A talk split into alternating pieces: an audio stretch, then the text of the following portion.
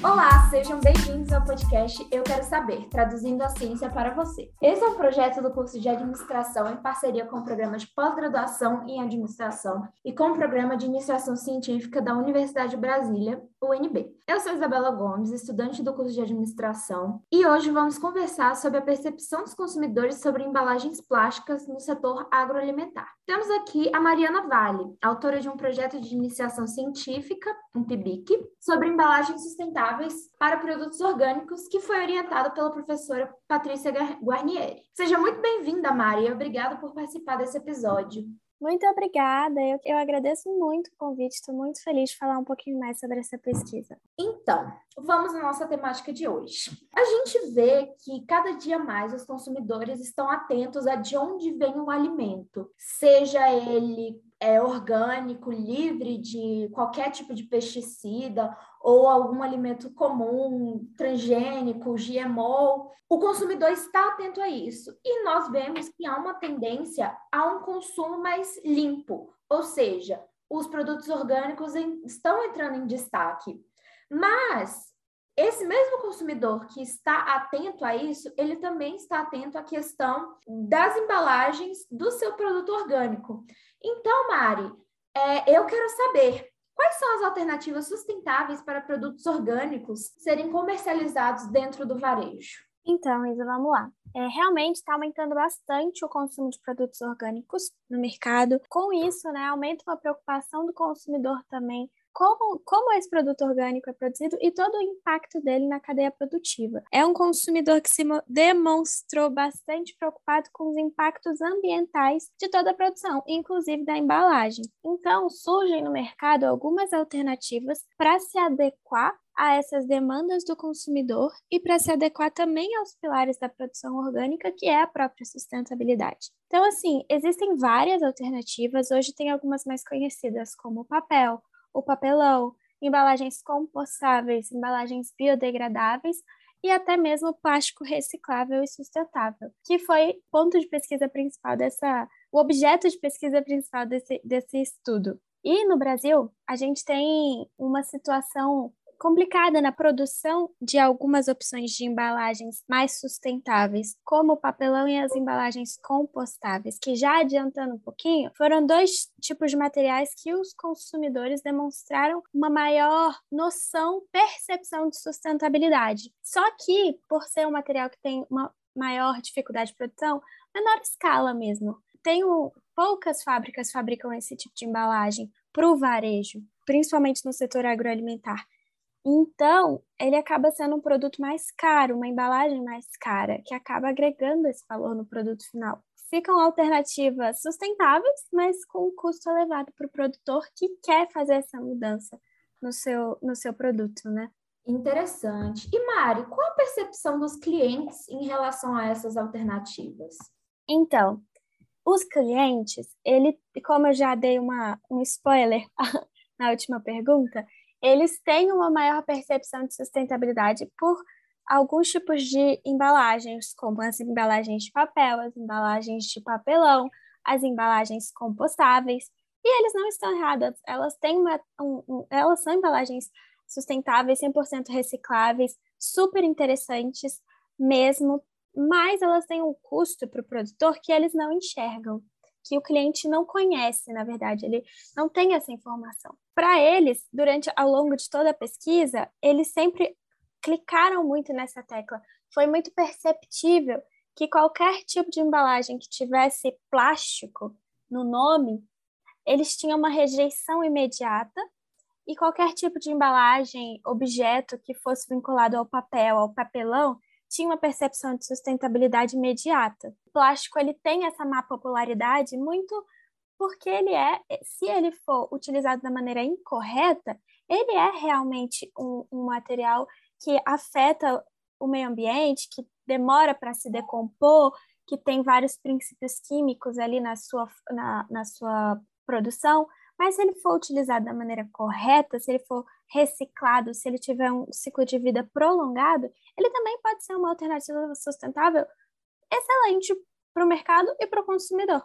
Do ponto de vista do cliente, isso não é o plástico não é uma, uma opção sustentável. Nenhuma hora da pesquisa ele foi apontado como uma opção a ser utilizada. Nossa, é bem interessante, né, a gente enxergar algumas coisas, alguns elementos pequenos podem mudar a visão da gente, né, como consumidor. É bem e os impactos disso, né? E Mari, na visão dos gestores de comércio, qual é a percepção deles em relação a essas alternativas? Então, essa pesquisa foi bem interessante porque a gente teve uma perspectiva da cadeia como um todo, né? Então, a gente teve aquela noção do, do consumidor e aí a gente partiu para uma pesquisa do ponto de vista do gestor, do produtor, dos funcionários e dos comerciantes. No varejo, para você produzir um, para você comercializar um produto orgânico, ele tem que estar tá embalado para não haver não só a porque ele tem um, um, preço diferente do produto convencional, né? Um preço atrelado à parte lá. Então você não pode misturar esse produto com o convencional e não só pelo preço, mas também pela contaminação. Então, o produto orgânico ele tem que ser protegido. Se ele for, né, frutas, legumes e verduras dentro de supermercados, por exemplo. Então, ele precisa de embalagem. Então, o gestor ali do varejo, ele exige a embalagem. Aí, beleza. Aí, o, o produtor rural vai lá, produz esse produto orgânico e é, tem que comercializar a embalagem.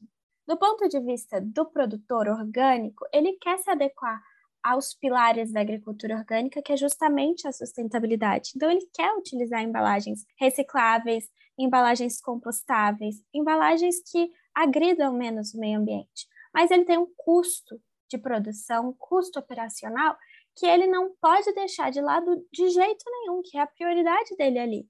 Então, a gente, né, no nosso curso de administração, a gente sempre fala a questão do lucro, a questão do, do, do custo tem que ser sempre vista, tem que ser sempre uma questão, né? Então, para os gestores, eles falaram sim, eu quero mudar minha embalagem, eu quero fazer essa mudança, eu quero me adequar à demanda do meu consumidor, mas o custo está alto. Então, eles têm essa percepção, eles têm esse senso de urgência da mudança, mas eles não têm opções viáveis para se adequar a isso. E eles, inclusive, é, testaram a gente analisou esse teste. Vou até falar um pouquinho mais para frente sobre isso, mas basicamente as opções que eles testaram foi justamente o papelão e o plástico reciclável. E dentro de ambas tem um custinho maior, só que o papelão tem custo bem maior. Ô, oh, Mari, agora eu fiquei curiosa. Explica pra gente essa questão. Assim, para ficar um pouco mais visual, né? As embalagens de frutas, legumes e verduras, de bandejas de papelão, de PET e de isopor. A empresa usa de isopor porque usava, né, a de, durante a pesquisa, a de isopor, porque é o menor custo, é a embalagem mais barata, é a embalagem que mais protege o produto e deixa ele visualmente mais bonito. E por ser um produto uhum. tão sensível como hortaliça e legume, ele acaba precisando de uma proteção muito é, adequada. É uma proteção de ar, uma proteção de, de umidade. Desculpa interromper, Mari, mas para o nosso Sim, ouvinte, aquela bandejinha de isopor, Isso, né? bandeja. Isso, ah, eu falei... Ah, eu acho que eu falei...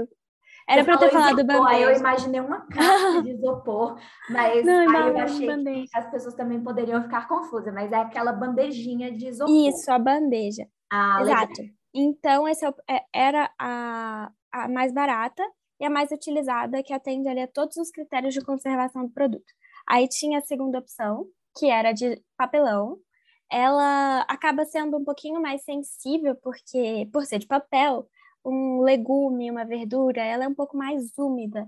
Então, acaba afetando o ciclo de. O, o, o tempo de prateleira daquele produto. Isso afeta diretamente a empresa, né? Uhum. Porque você perde produtos muito mais rápido, acaba tendo um custo, além de uma embalagem mais cara, um custo de perda da sua produção.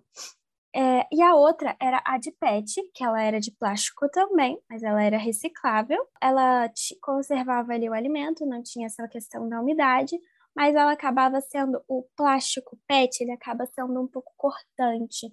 Então, de certa forma, também ficava era um pouco mais resistente, mas ele acabava cortando o fio que envolvia o alimento, o plástico, né, de, que eu me esqueci agora o nome, papel filme, que enrola o produto e soltando, deixando visualmente não tão bonito e elegante como a de isopor, que era mais barata. Então foi feito o teste desses três tipos de embalagem e tiveram essas percepções por parte dos funcionários da empresa. Então, todo esse essa sua pesquisa você desenvolveu durante a iniciação científica e isso acabou sendo o seu projeto de TCC. É Exato. muito legal. E quais você citaria como as principais vantagens de você fazer iniciação científica? Então, é, para mim foi super interessante pesquisar esse, é, entrar nessa área, né? Me aprofundar nessa, nesse tipo de pesquisa. Eu aprendi muito sobre todas as possibilidades e tudo que está por trás de uma simples embalagem, que a gente ali como consumidor só vai ali, compra, coloca no carrinho e por trás da escolha daquela embalagem tem um mundaréu de coisas relacionadas que a gente nunca imagina. Então, assim, para mim, o que foi mais interessante foi me aprofundar no matemática, que eu não tinha tido oportunidade de fazer durante minha graduação. Eu vi durante meu curso inúmeras, inúmeros assuntos, mas muitas vezes de forma é, rápida e rasa, porque não há tempo. O curso de administração é extremamente é, amplo é uma área muito ampla, então você tem que saber um pouquinho de cada. E a iniciação científica te permite aprofundar numa temática relacionada algo que você gosta, que você tem interesse, que você quer futuramente trabalhar na área, ou você tem curiosidade para saber se você quer trabalhar naquela área. Então, para mim, uma das grandes vantagens foi justamente esse, esse aprofundar, esse olhar é, minucioso sobre um conteúdo, sobre uma informação. E esse contato que a pesquisa me permitiu ter com a realidade da empresa, com o dia a dia dos funcionários, com o ponto de vista do consumidor, foi uma visão holística, né? Então, só tenho, só tenho elogio, só tenho agradecimentos. Ah, legal. E Mari, você faz é, parte de algum grupo de pesquisa? Você pode comentar um pouco disso com a gente? Então, eu me formei agora e eu fiz, ao longo da minha, da minha graduação, eu fiz parte de dois grupos de pesquisa, que foi o Geologs e o Consciente. É, os dois foram de forma simultânea e ambos falam, é, estudam essa área de um consumo, de uma produção mais é, consciente, mais responsável, sustentável. Então, eles se complementavam, eles, de certa forma, até mesmo o, os próprios alunos da, da, dos dois grupos de pesquisa se faziam, faziam parte dos dois, não era só eu.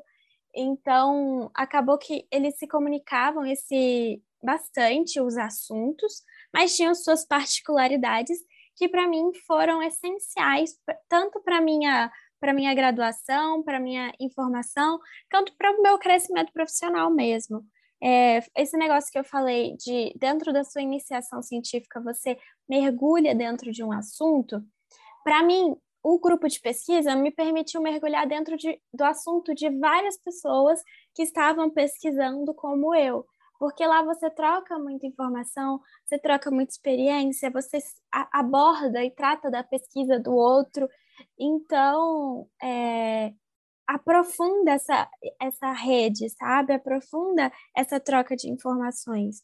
Então, foi além de criar contato e referência dentro da área que você tem interesse, que você se sente mais é, curioso. Então, para mim, amba, ambos os grupos foram grupos que eu tô levando para fora da faculdade, sabe? Para fora da minha graduação com a perspectiva de continuar em contato sempre.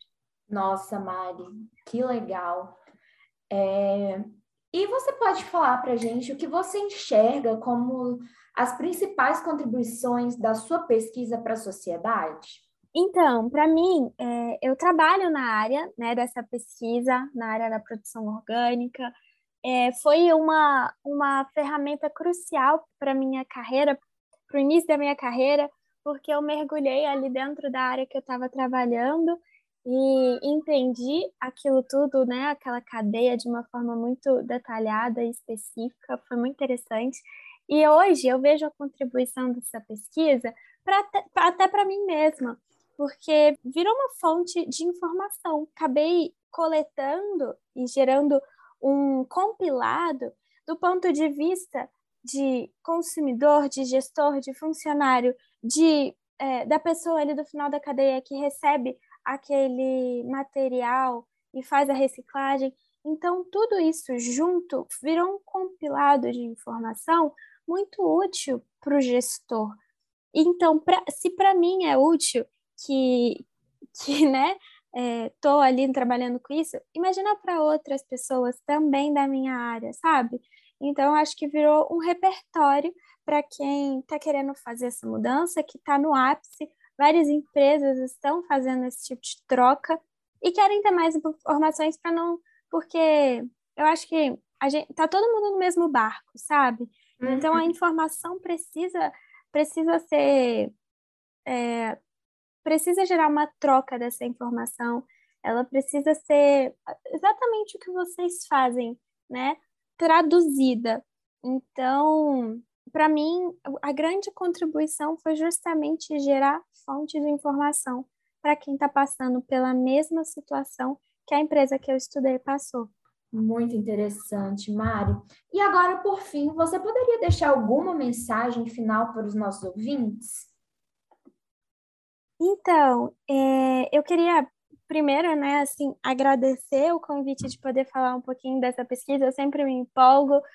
peço desculpas se eu perdi o fio da meada em algum momento, mas para quem quiser saber mais detalhes dessa pesquisa, eu estou 100% aberta e disponível. Mas eu queria dizer que é, pesquisa no Brasil é uma das nossas maiores riquezas. Então, e, e ela só cresce, né? Na UNB a gente vê isso. E eu acho que as pessoas, os ouvintes, né, que estão aqui com a gente, eles têm que usufruir mais dessa pesquisa, usufruir desse estudo. Você, como gestor, você, como empreendedor, usufrua, porque está ali, está disponível. E, é, grupos como, como o podcast aqui, que buscam traduzir essa informação e, tra e deixar ela cada vez mais disponível, são extremamente necessários porque muitas vezes a gente ali na dinâmica, na correria do mercado, a gente não consegue parar para aprofundar numa temática, num estudo de caso e, enfim, tirar e sugar toda a informação necessária que a gente precisa para o nosso negócio.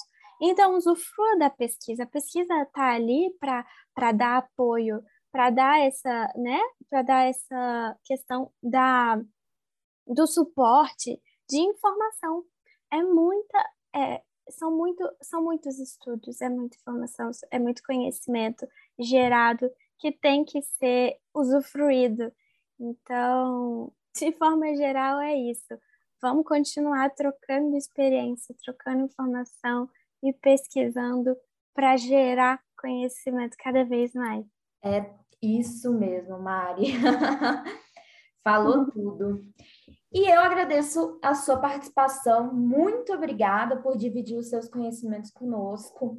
É, foi um bate-papo bem legal, bem esclarecedor. E obrigada pela companhia do nosso ouvinte e até o próximo episódio do Eu Quero Saber, traduzindo a ciência para você.